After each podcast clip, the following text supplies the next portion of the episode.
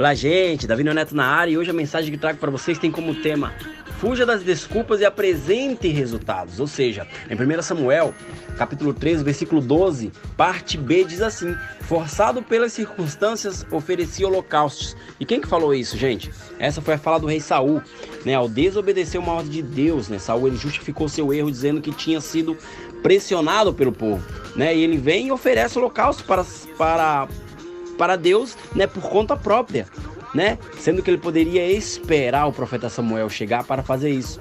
E desde o jardim do Éden, gente, e vem sendo assim, né? Adão também quis colocar a culpa de ter comido o fruto proibido em Eva, né? Dizendo para Deus: "A mulher que tu me deste por esposa, ela me deu da árvore, né? Me deu da, do, do fruto da árvore e eu comi. Né? Está escrito em Gênesis capítulo 3, versículo 12, gente.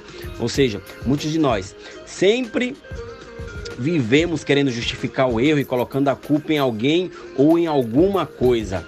E isso é difícil para certas pessoas admitir que erraram, né? Muitas pessoas não admitem o seu erro, elas querem achar uma desculpa para aquilo. Parece mais fácil achar uma justificativa, né, gente?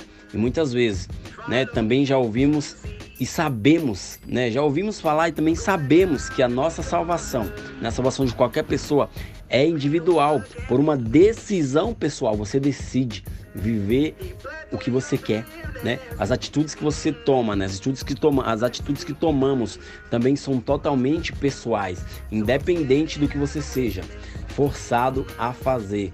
Se você foi forçado a fazer algo, né, para arrumar uma desculpa, você decidiu fazer aquilo. E muitas vezes nós precisamos amadurecer, né, em Deus e também na nossa vida e deixar o orgulho de lado. Todos nós, gente, podemos assumir erros e contar com o perdão de Deus, mas isso se não apresentarmos desculpas. Né? Deus ele, ele pode te levantar de qualquer de qualquer erro, de qualquer coisa que você já fez na tua vida, mas ele nunca vai te levantar das tuas desculpas. Ou seja, é uma chave para você né? nesse dia, né? Quando não agimos corretamente, colocamos a culpa em outra pessoa. Eu e você, né?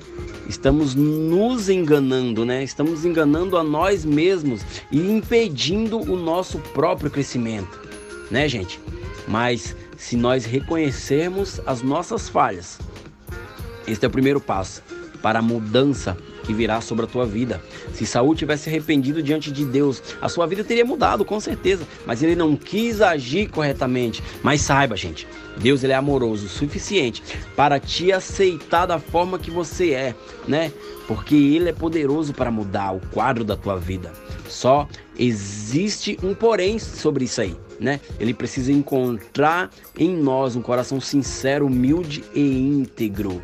Ele precisa encontrar um coração íntegro dentro de você.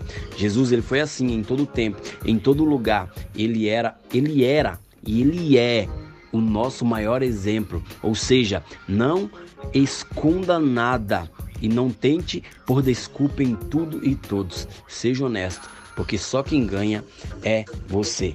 Amém, gente? Deus abençoe. Até a próxima mensagem. E é isso aí.